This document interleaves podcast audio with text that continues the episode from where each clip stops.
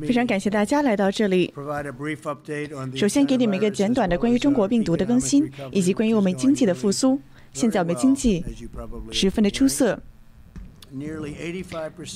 大概百分之八十五的全国各地，他们当地呢都正在报告着病例的大幅下降。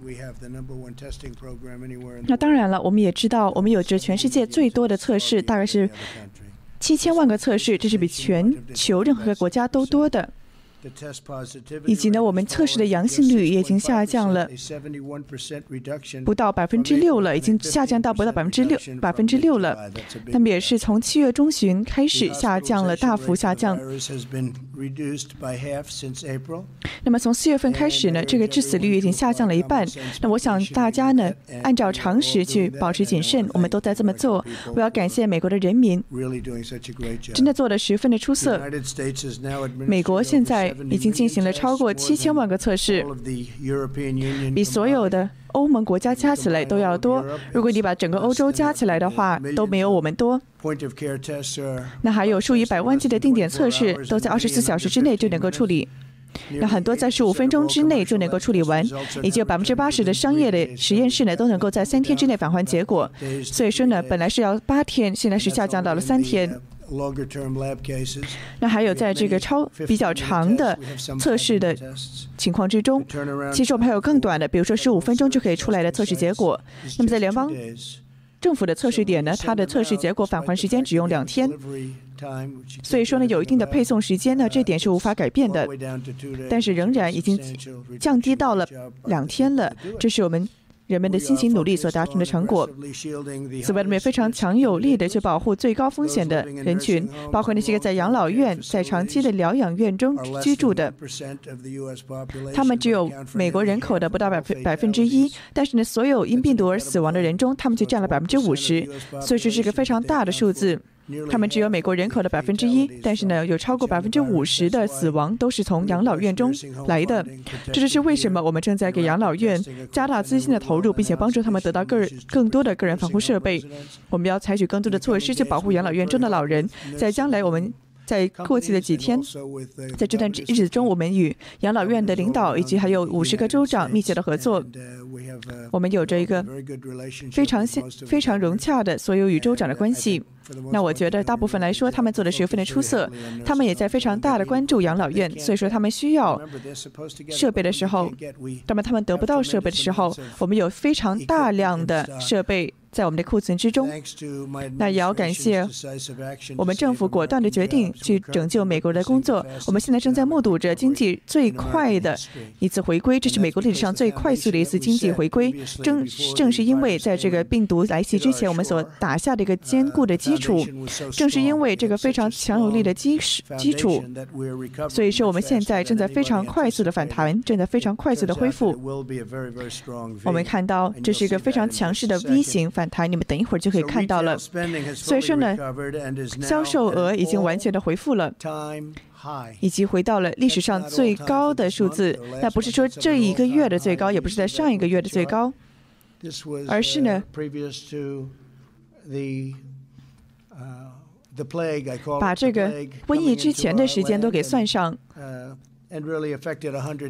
那这个病毒呢，这个瘟疫来到了我们的土地。影响到了百分之一百八十八个国家。那你看到了，我们不仅恢复了，我们现在还回到了原来更高的高峰。这是个非常大的数字，是没有人想象过是有可能的。所以说，现在我们正在目睹着最史上最快的经济的复苏。这是一个非常好的言论。所以呢，在销售额上、零售额上已经回复了。那现在看到汽车的生产已经上升了百分之二十八。那你可以看到这个图表上，那么这已经回到了历史上最高的一个记录了。我们已经与以前打平了。如果你可以看到的话，那些个二手车的销售也是创下了记录。这对制造业来说十分的好，因为呢，当你那么这也意味着说呢，会有很多的车会被生产出来，这是一个非常好的数字。这已经回到了以前的一个回一个程度了。所以说，你可以看到了我们经济所在发生的回复，以及在我们股市上已经回到了历史上最高的指数，包括纳斯达克指数已经创下了新高。那连续十四天呢，我们一直在破纪录。所以说，很多好的事情都在发生着。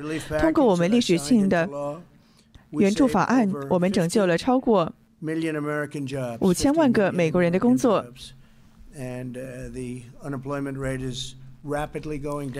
那么还有失业率呢，也在非常快速的下降。在接下来的两个月中，也将继续看到。那就算在这个选举之前呢，也会有个非常好的报告。那么包括 GDP 全国生产总值，还有在商业上也有很好的消息，很多的报告也都将非常快的在选举之前被公布。而我觉得呢，民主党人正将竭将竭尽所能的去阻止这样子的数字，因为他们觉得呢，他对他们的选举来说没有好处。但是呢，我们要做出正确的工作，我们要竭尽所能，要为美国人们鞠躬尽瘁。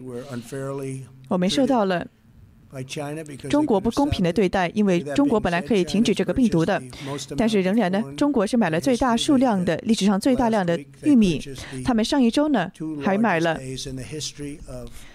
历史上最大的一笔订单的玉米，以及非常大量的土豆，还有牛。所以中国正在正在买我们的很多东西。他们正之所以这么做呢，是想要让我开心。但是他们想要拜登当选，他们想要梦幻的想要拜登当选。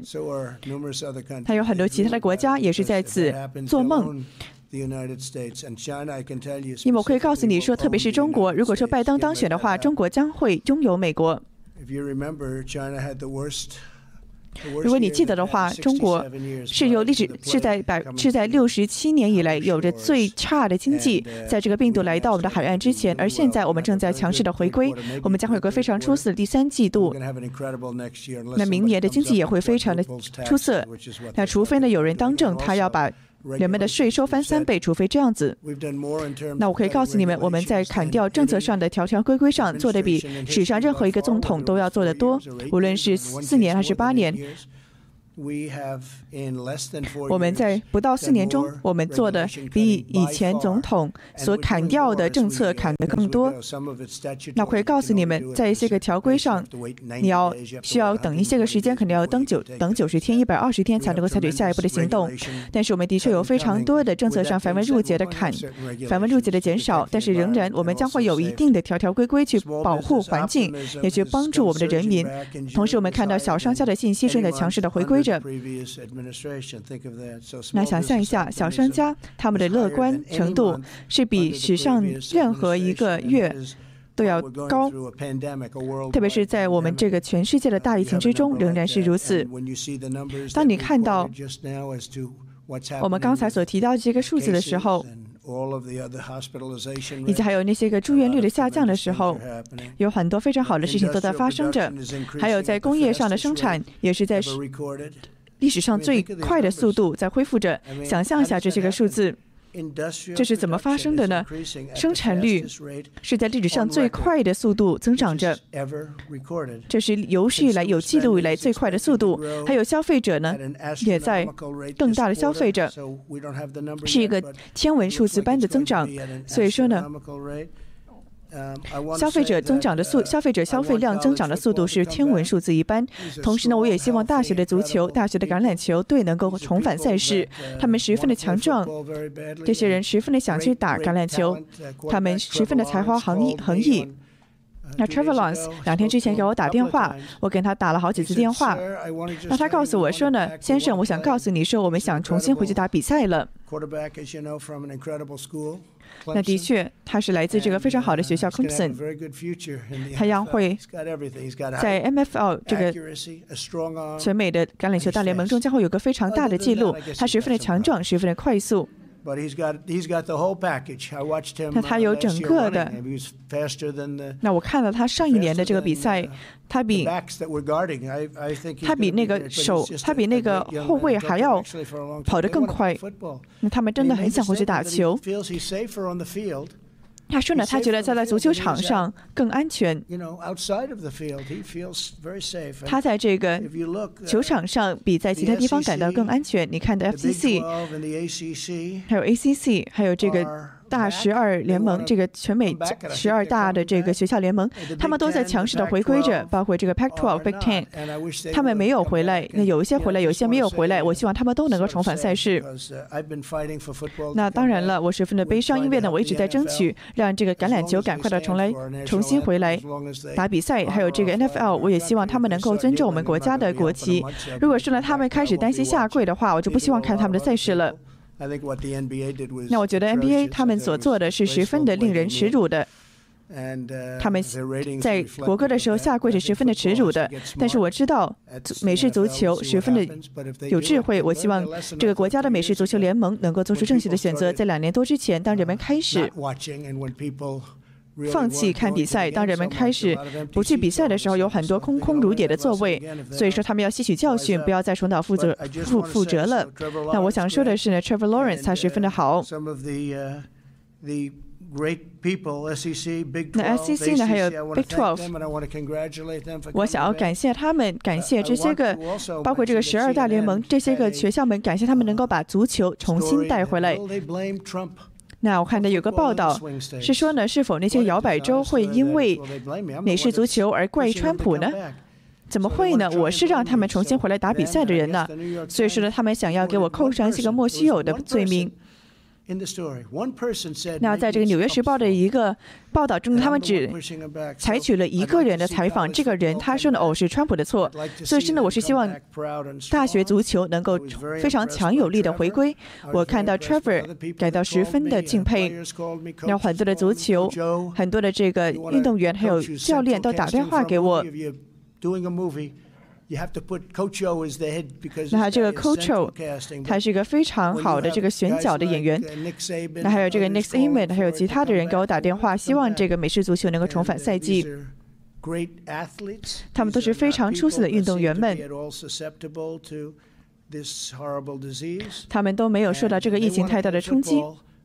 他们想要打美式足球，我们有非常出色的测试，所以说他们可以接受测试。那《纽约时报》呢，只采访了一个人，在他文章之中只有一个来源。但是呢，我是要推崇足球重新回来赛事的。那如果说我没有推动的话，什么事情都不会发生。好的，现在回答这个问题。那是否要在联合国的安理会上提议要延长对伊朗的武器禁运令呢？那对伊朗的制裁如何呢？他说呢，我们将会做一些个举动。你在下一周呢就可以看到一个回弹。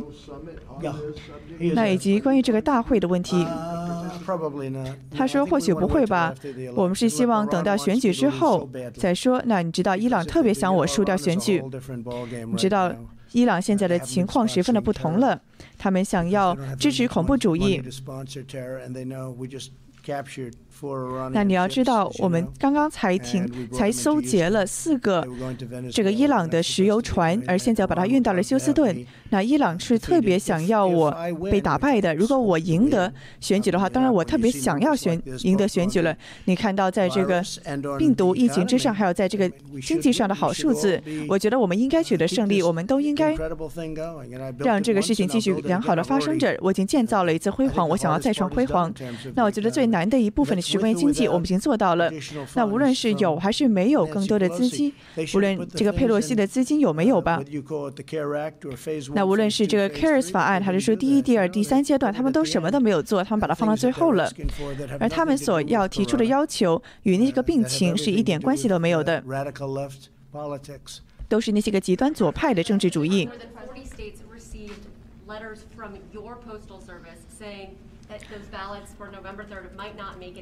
那是说呢，十一月三号的选票可能无法按时的到达。如果说你。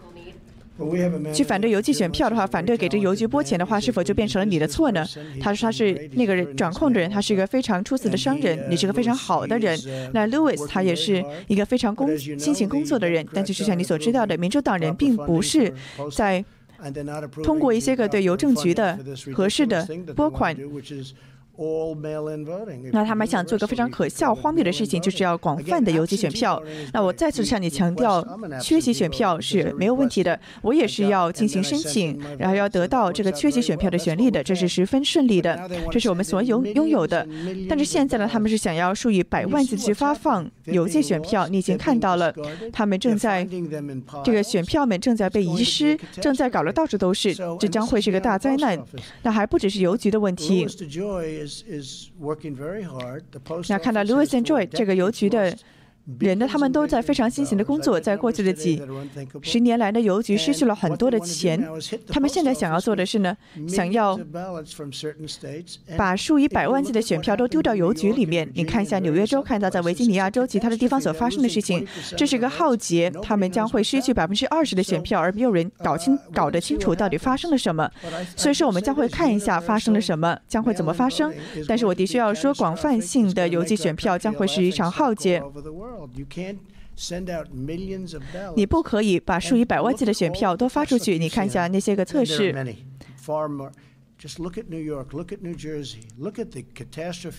你看一下纽泽西州，看一下纽约州，他们那里的浩劫和灾难，不只是纽泽西州的 Patterson。再看一下维吉尼亚州，看一下这个邮寄选票，他们整个的趋势真的是一个屈辱，真的是个羞辱。但是呢？缺席选票是没问题的，而广泛的邮寄选票是绝对不可被接受的。那这还不只是邮局的问题。那虽说如此，他们想要得到钱，他们民主党人想要给钱给到这个广泛性的邮寄选票，他们不会得到这笔钱的。你知道为什么吗？因为他们自己造成的。我们希望这笔钱能够得到美国人的手中。他们想要的钱是要去救助那些个做的十分糟糕的州。你知道那些个州是什么？那些个州都是民主党操控的，一般是极端左派民主党所操纵的。你看一下波特兰，我们将会去到波特兰，把这个一个小时之内就把这一切的动乱所平息下来，就像明尼阿波利斯一样。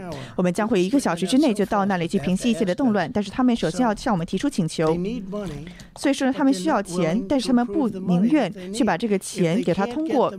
如果是他们得不到他们所需要的钱的话，如果他们无法得到邮寄选票这笔钱的话，我不觉得他们能做到这一点。那不仅是邮局，还是邮寄的，还是这个投票的过程都是如此。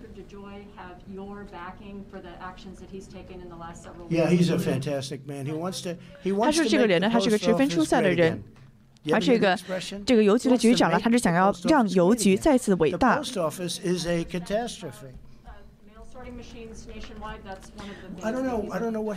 他说呢，我不知道他在做什么，我只能告诉你说呢，他是个非常有才智的人，他将会是一个非常好的这个 Postmaster General，这个邮政的局长。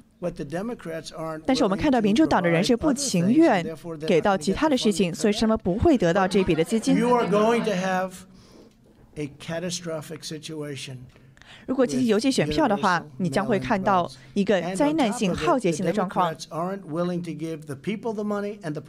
不仅如此，民主党人还不想给人们、不想给美国人发钱，也不想给到邮局发钱。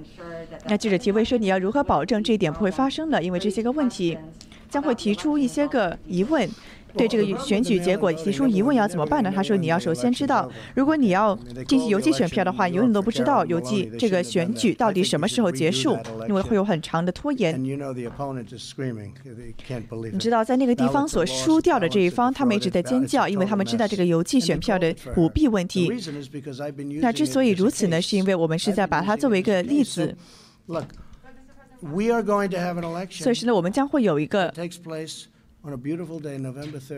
在非常美丽的日子，十一月三号所发生的大选。那一般呢，可能那天晚上，川普总统当唐纳德·川普赢得了选举，唐纳德·川普就是你们的总统。那我是希望当天晚上能够发生这一点。但是呢，如果你进行邮寄选票的话，可能要等上数个月、数上等上数年才能够知道结果，因为那些选票都会被搞丢。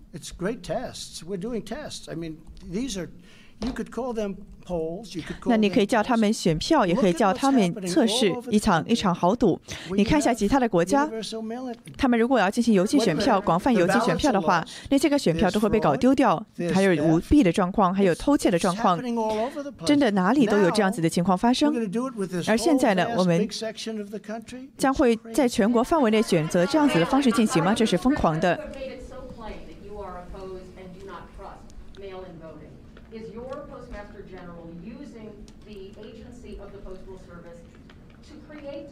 那想问的是呢，这个邮政局的局长是否在故意的利用这一点去进行延迟呢？他说没有，不会的。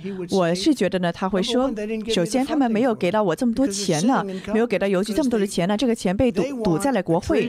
他们希望有一兆，民主党人想要有一兆美元去救助那些个那些个民主党人所执政的非常糟糕的州，这是民主党人所要的。他们不想把这笔钱给到邮局。他们需要把这个钱给到邮局才行。他说呢，这个邮政局局长他所制造出来一些个步骤，他所采取的一些个步骤是想要停止在过去的好多年来所造成的巨大的损失。他想要重整邮局，让它再次的伟大。那我昨天晚上才看到，说呢，纽泽西州将要进行广泛的邮寄选票。那现在纽泽西州将会有数以百万计的选票飞来飞去了 sohad is a post office how does a postal service。那为什么邮局对此不知情呢？那突然一下，纽泽西州就要进行数百万计的选票呢？会有数百万的选票被寄到纽泽西州呢？你看一下他们所说的一些个事情。那你比如说，你看一下内华达州，看一下那里的一个虚假的情况。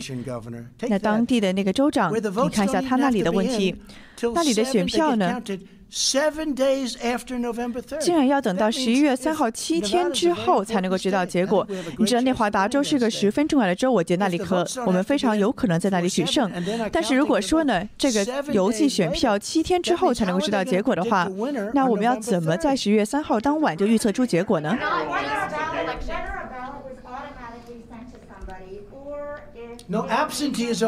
他说呢，缺席选票没有问题。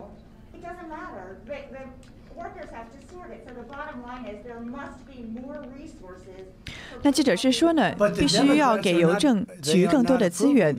那川普说呢，是民主党人不通过这部分资源，你是对的。这个邮政局需要更多的资源。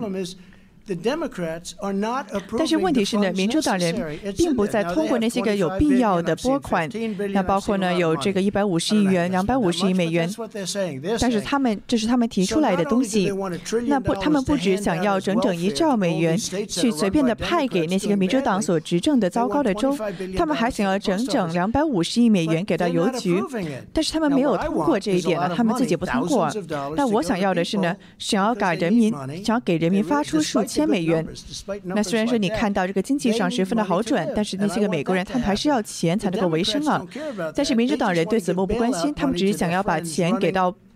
那些个他们自己的朋友给到那些个运营着非常大的州的非常糟糕的州长而已。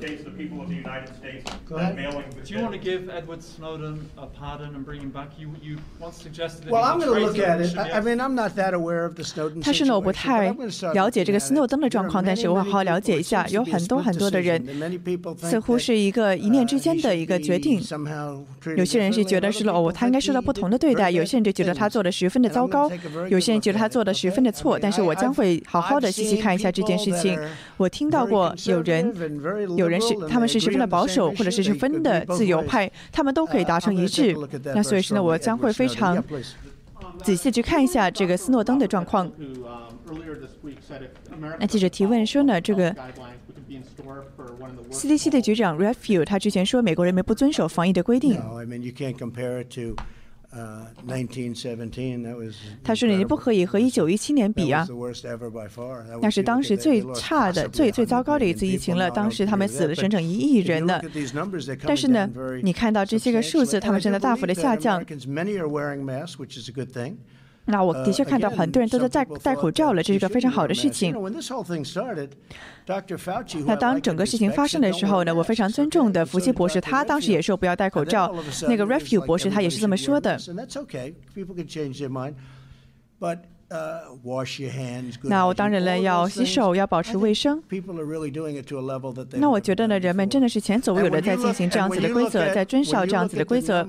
而当你看一下这些个数字。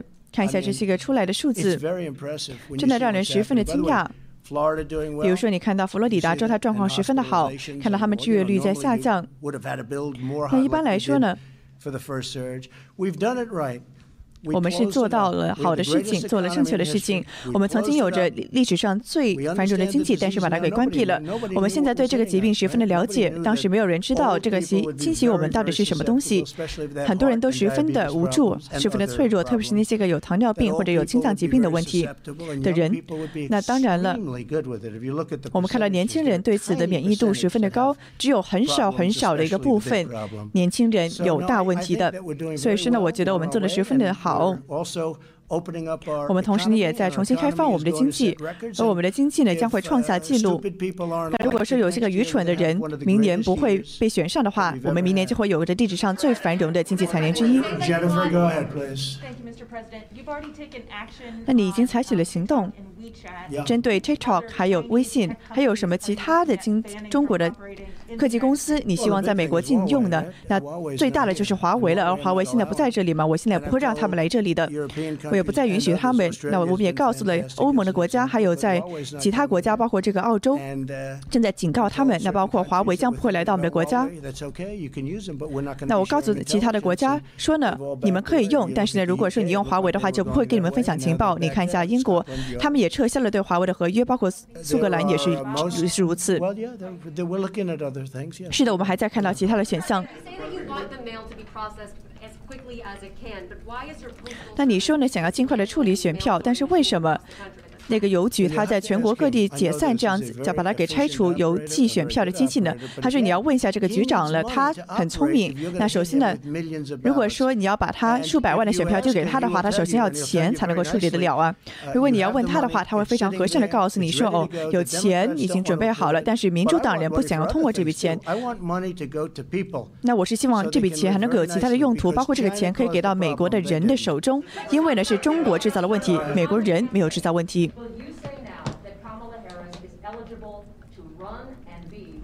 你是否觉得贺锦丽是有资格去竞选副总统呢？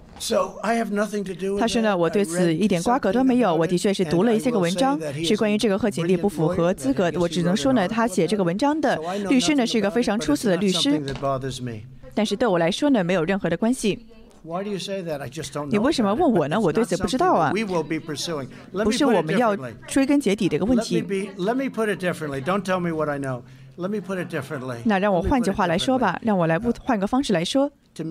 对于我来说呢，对我来说一点关系都没有。我对此并不知情，我只是读了一篇文章。这个律师呢，写这篇文章的律师呢，他是个非常出色的律师。他这个文章是指出呢，贺锦丽的身份有问题。那当然，这不是我要去去追寻的一个问题。我我只是告诉你了，我只是说呢，我没有细细的去纠结这个问题。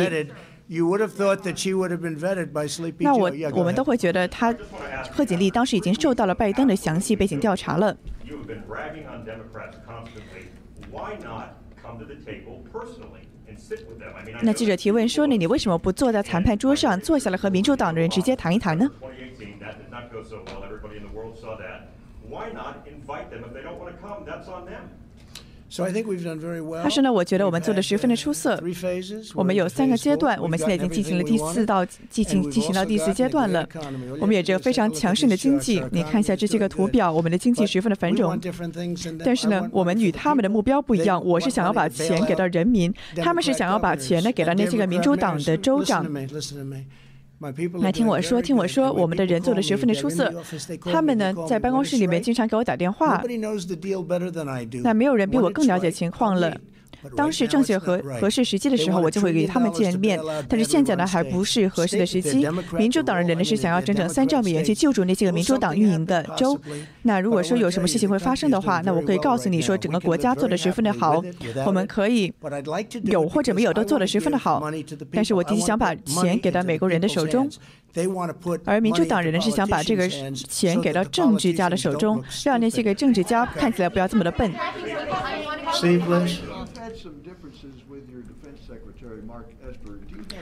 那想问你的是，与国这个国防部部长埃斯伯，你刚刚是把 Esper 说成 Yesper 吗？有些人把他叫成 Yesper。那说不是的，我与艾斯伯关系挺好的，我他他不错啊，他挺挺好的，没有问题。那他说呢？那记者问说：“你要把他炒了吗？”川普说：“我什么人都可能炒啊。”那可能吧？那总有一天可能都会炒掉。那记者提问说呢：“在选举之后，有什么人会从你的内阁成员中退出去吗？”那如果说我们能够取得成功的话，你看到我们有很多的沉默的大多数人，有整整百分之六十二的美国人，他们都在这个选票，在这个民调中都不会说真话。那包括这个民调呢，也不一定是真的，很多是假的。那当时今年呢，我觉得我们热情更高了。我觉得对二零二零年来说呢，比二零一六年。热情更加的高涨，但是你看到二零一六年都已经破了记录了，而我觉得呢，现在我们的热情更高，比二零一六年的热情更高。我们有一个安静的大多数者，他们的力量是前所未见的。我知道。在这个湖上，在这个海上，有数以千计的支持川普的这个船，它有很多的这个标语，有些个船上面有整整十个旗子，有数以千计的船去这样子使出来支持我们，我们什么都没有做，他们就出来撑我们了。那我可以告诉你们，他们的热情，我们所做的一切，包括我们需要的法治，我们需要低的税收，但是民主党人想要增加你的税收，想要撤销这一切，还想要开放的边境，还想要对警察撤资。那你要怎么以这样子的方式去赢得选举呢？那他想要去减少水水力压力，在俄亥俄州，他们经常想要废止水力压力，采取天然气的方式。还有任何与石油相关的事情，他们都想禁止。他们这样子做的话，是无法有个国家的，那些人都是疯掉了。那想问你的是，你的内阁中会有什么变动变动吗？他说呢，一般来说呢，我的确理解，如果我们赢得选举的话，这个川这个总统呢将会把所有人都给炒掉，然后再把他想要的人给拉进来。那我的确可能会这么做吧，的确是有道理的。但是我的确现在内阁成员十分的好，只有好只有几个单独的不是那么的好。但是总体上来说呢，我觉得我们内阁。成员十分的不错。那我这么说吧，没有任何的政府，没有任何的政府，没有任何的前任的政府，比我们在三年半中所做的工作和成就更多的。在第一任的最最后，我们将会有超过三百多个联邦的政联邦的法官被任命，还有两个最高法院的大法官。没有人比我们做的更多了。你看一下我们做的一切，包括历史上最大的减税、最大的财财这个政策上繁文缛节的减少。我们还照顾好了我们的老兵，在这个老兵中，我们有百分之九十一的支持率，没有人达拿到过这样子的支持率。我还保护了我们的第二修正案的权利，而民主党人想要去摧毁第二修正案的权利。你看一下这个哈里。里斯贺锦丽，就像你所知道的，拜登他是谁都管不了，他自己都管不好自己了。好的，感谢大家。大家好，欢迎回来，我是 Iris。那么今天川普呢，虽然说不在白宫，来到他在新泽西州的自己的住处，但是呢，今天他仍然是在下午呢召开了记者会。那么今天他是提到了非常多重要的问题，无论是关于美国或者是中国。那么首先我们来关注一下他谈到的关于中国的重大话题。那么首先呢，我们看到川普呢在十四日晚间呢是发布了最新的命令，是针对字节跳动，也就是 TikTok 这个抖音海外版的母公司实行了新一轮的制裁。那么十四日晚间的最新命令是指出呢，说要求这个北京的字节跳动公司，也就是 ByteDance，要在九十天之内呢要分拆，以及呢与这个海外版的抖音要把它完全的划清界限，包括呢要把它给丢弃掉所有在美国的资产。与此同时呢，还要规定字节跳动呢必须要全面的退出美国。那么今天呢，就有记者针对字节跳动，包括这个 TikTok 还有微信的问题呢，向总统提问。那川普总统是说呢，首先不排除要禁止更多的中国科技类的软件或者是公司在美国运营的可能。另外呢，川普也是提到说，华为就是首当其冲。他是提到呢，说其实，在在美国呢，华为是没有他的一席之地的。但是呢，与此同时，美国也在游说其他的国家，包括欧盟还有澳大利亚等等，让他们呢一定。不要用华为参加他们五 G 网络的基建。的确如此，我们看到了，包括英国在内的国家呢，都是纷纷的与华为脱钩，抛弃华为，不去用这种不可以被信任的公司去运营当地的网络。那么回到这个字节跳动公司上的问题。我们看到呢，本来呢，我们是看到这个川普的命令是要四十五天之内让这个微软去收购华为的，那么现在呢是变成了九十天。但是这个川普的新命令呢是指出说呢，字节跳动不仅要出售 TikTok，也还包括了二零一八年收购的这个美国卡拉 OK 的软件城市叫做 Musically。那么根据这个美国政府的认为呢，他是说呢，当时字节跳动是通过收购了这个美国的软件，然后再进行一个整合才形成了今天的 TikTok。所以说呢，川普指出有非常可靠的证据认定，说呢，字节跳动公司呢可能会采取有损美国国家安全的行动。他也提到呢，说字节跳动还必须要销毁通过 TikTok 以及 Musically 搜集的所有资料副本，那么可以说是一次大清除。此外呢，我们也听到说，这个川普其实在六日的时候就已经签署了行政命令了，是要求这个 TikTok 呢在九月十五日之前就要出售给美国的企业。那么现在看来呢，最大的买主或许需要是微软，但是当然了，其他的美国科技公司也是仍然有可能。那么，川普的行政命令是规定呢，说如果在此之前无法出售、无法进行收购的话呢，TikTok 就要在美国被禁用了，并且呢，到时候呢，任何的美国个人或者是企业呢，都不将被允许与 TikTok 产生任何的个人交易。除此之外呢，我们也听到 TikTok 甚至是扬言要在他这个公司总在地总部的所在地加州呢，要控告川普政府。所以说，可谓看到字节跳动公司还有川普政府之间的交火，可谓是愈演愈烈。而今天，川普总统也是明确的再次强调了这样子的一个国安的风险。包括之前呢，我们也听到，包括国务卿蓬佩奥在内的多位美国政府官员都一直在强调说，如果使用这样子的中国软件，相当于呢给中国政府开了一个后门。特别他们是强调呢，说中国有这个所谓的国家情报法，是强制所有的公司都必须要把他们的数据和信息呢上交中国政府。这也是为什么大规模的让中国的软件渗透美国社会，才引起了美国政府的广泛警惕。那么第二个关于中国的话题呢，让我们来关注一下美中的贸易。当然了，看到这个美中无论是在科技上、贸易上，还是在最近因为病毒病毒的蔓延上，都是产生了更多的碰撞，甚至呢，美中关系是一度冷化的。就在此时此刻呢，更多人也是在关注这个美中之间的贸易协议究竟如何了，是否仍然完好如初，还是说是否已经受到了影响呢？那么今天，川普总统呢是再次就这个问题进行了解读。他是提到呢，说的确，我对中国的态度现在并不如此的友好。他也之前反复的提到呢，他说他对中国的态度已经完全的发生了改观。正是因为中共政府隐瞒疫情，让这个病毒流入到了美国，流入到了全世界一百八十八个国家。所以说呢，特朗普本人现在对中国的态度可谓是并不明朗。但是呢，与此同时，川普总统也是强调说，的确，与美中之间的这个贸易协议呢，是让美国的农民吃了不少的好处。他是提到呢，就在前段时间，中国是买了历史上最大的一笔订单，美国的大豆以及玉米，还有包括牛等等的牲畜，都是前所未有的最大的订单。他之前是提到呢，说这样子的订单呢，让美国的农民还有让美国的这种牧场主主呢，都是收收益颇丰，也让美国的经济呢有着更多的利润。但是与此同时，他之前也是在反复的强调说，任何的经济利益都无法挽回那些个失去的无数的生命。包括之前他的一篇推文是直接强调说呢，这个美中贸易默契未干，这个中国病毒就侵袭了美国，但是呢，他的这个经济利润是挽回不了失去的任何一条生命。就在今天呢，我们看到川普总统也是在强调同一的说法，他是说呢，虽然说贸易上有好处，但是这个病毒给全世界，特别是美国所造成的损伤是有目共睹、不可忽视的。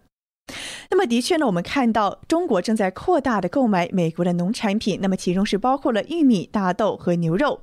但是呢，我们也看到了这个美国的国家经济会议主席库德洛呢，十三日是表示，他是说呢，中方表示是希望要落实这个贸易协议，美国呢其实也没有放弃。那么美中的确在很多其他的事情上呢，现在是分歧越来越深。但是的确在这个贸易协议上面呢，看起来仍然是比较还在接触的。我们看到了，根据这个路透社报道，财政的这个贸易谈判代表，还有这个财政部部长努钦呢，本来是要在十五号的时候与中国的国务院副总理刘鹤呢举行一个视频的会议。那么他们是要讨论关于这个美中贸易的进展程度。那么如果他是真正举行会议的话呢，将是三个人在今年初达成贸易以来的第二度通话。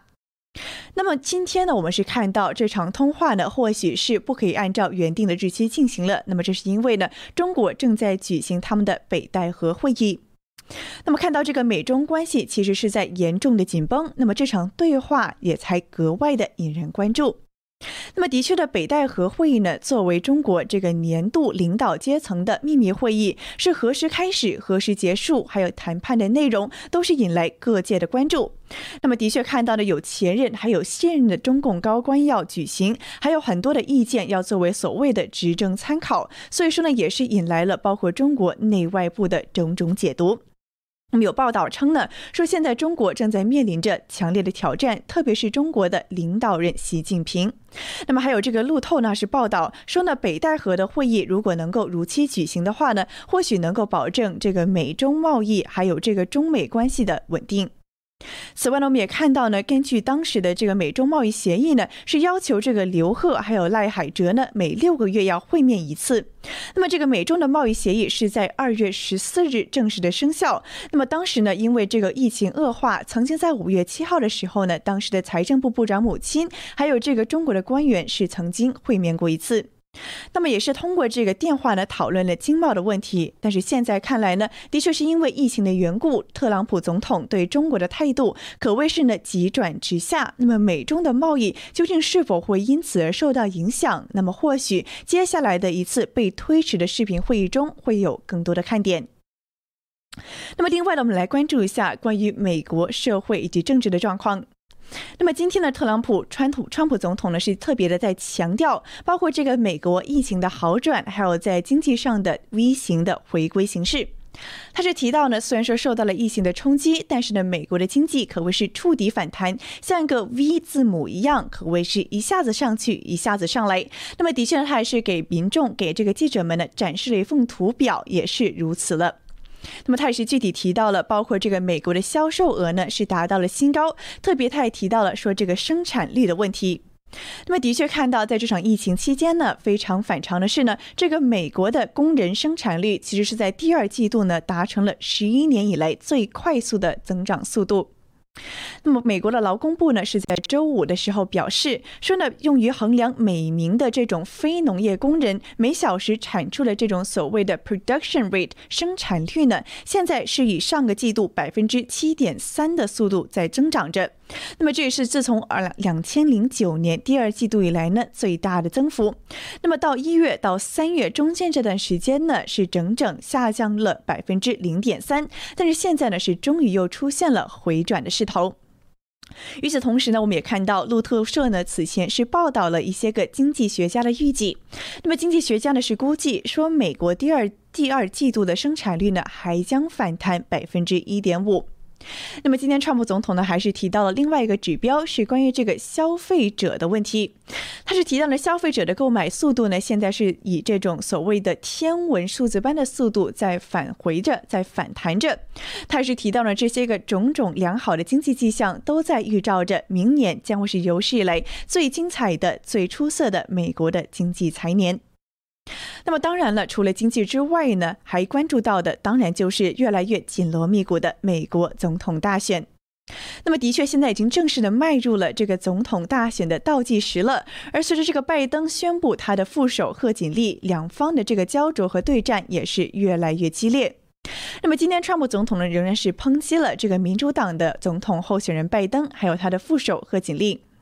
他是提到呢，说呢，首先有一个就是说，拜登他自己都不知道自己在干些什么。其实呢，川普总统其实早前是多次提到过，说其实拜登呢是受到民主党左派的操控和影响，他本身的话事权呢其实并不是那么的实在。那么与此同时呢，他也是反复的抨击这个新出炉的副手贺锦丽。他是反复的说呢，这个人呢，他其实十分的 nasty，十分让人讨厌。与此同时呢，其实在执政上呢，也非常的亲左，可谓是一个极端左派阵营中的一员。那么，川普总统今天具体提到了些什么关于他们的问题呢？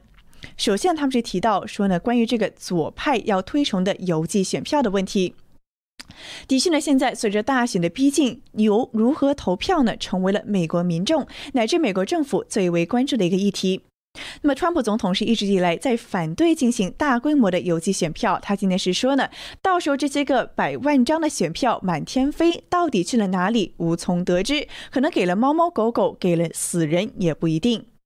他也提到呢，说这么多的选票其实会给邮局造成巨大的负担，但是现在民主党人呢，在国会是赌着这一给这一笔给到邮局的钱，不给邮局这笔钱，导致呢，到时候可能是更加的问题重重。他在强调呢，其实说民主党人他们想要的钱呢，是要去救助那些个执政特别糟糕的兰州，也就是这个民主党执政的左派的州。他是说呢，反而他的执政理念是要把钱呢直接发给美国人的手上，而不是像民主党一样发给那些个政治家们。那么与此同时呢，关注到邮寄选票的问题，那么川普总统当然是一如既往的列举了很多个例子，包括新泽西州、还有内华达州等等。他是用了一个词叫做 catastrophe，一个像浩劫一样、像灾难一样去形容这个邮寄选票。那当然了，其实关于邮寄选票呢，邮局也成为了重中之重。那么的确呢，最近关于这个美国的邮政局呢，是有一定的争议。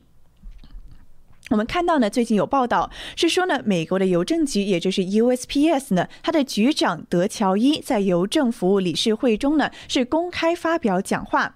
那么这个德乔伊呢是表示说，虽然他十分的乐观，充满信心，但是也已经意识到了他们的财务状况正在面临着挑战，包括呢由于这个商业的管理模式不当，还有这个商业的模式崩溃等等，让这个美国的邮局呢是在二零二零年的第二财政季度损失了整整二十二亿美元。那他是说呢，如果不要进行重大改革的话呢，将会很难摆脱这样子的财政危机。那么的确呢，这些个变化令这些个人呢都感到非常的担忧。但是与此同时呢，也有一些个针对这个邮局局长的指责。那么今天是有记者反复的提问，说这个邮局的局长是否想要通过这种改革的方式，去故意的拖延选举、拖延这个选票的运送呢？那么，川普总统呢是明言回答说没有。他说这个邮局的局长呢是个非常出色、非常聪明、决定的人。他也说呢，其实他也很想做好自己的工作，只是说呢，到时候如果真的有数百万张选票被寄到邮局的话，你不给他钱，他也是巧妇难为无米之炊，什么都干不了呀。除此之外呢，川普还提到了说关于大选之夜的一个非常有趣的话题。他是提到呢，他是说希希望呢，所有的开票结果能够在当晚就马上的被公之于众，就马上的被新鲜出炉，所有人都能够第一时间知道选举的最终结果。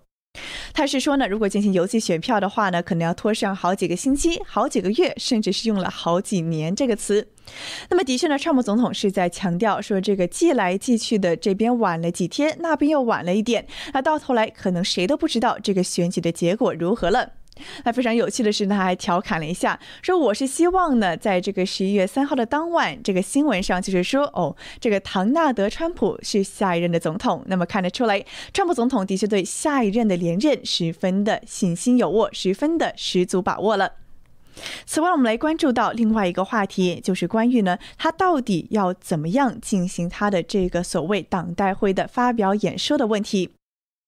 那么，的确呢，随着这个选举的推进，更令人关注的就是这个两党的这个所谓全国代表大会将如何进行了。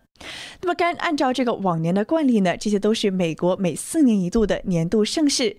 那包括当时候呢，会看到漫天的这个彩带，还有气球都会飞舞起来。然后民众们呢，还有很多这个非常激昂的抗议者，还有支持者呢，都会到场去为他们所支持或者反对的总统候选人所加油助威，或者是高声抗议。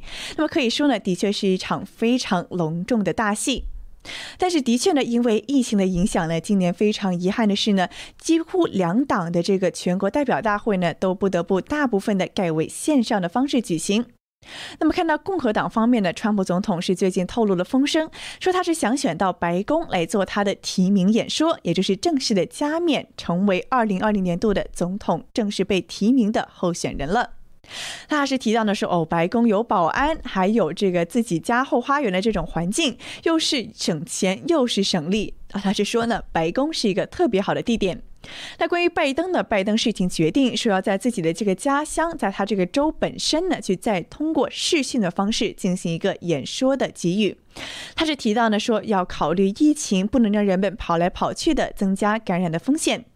但是呢，到时候究竟现场状况如何？究竟白宫是否能够邀请来宾客，能够坐得开开的，真的有真人参加？以及拜登到时候如果真的在这个视讯的小框框中如何发表演说，我们也将拭目以待。那么好的，以上就是今天这一场川普总统在这个他新泽西的他自己的俱乐部发表新闻发布会的主要内容了。感谢大家的收看，我们下次直播再会。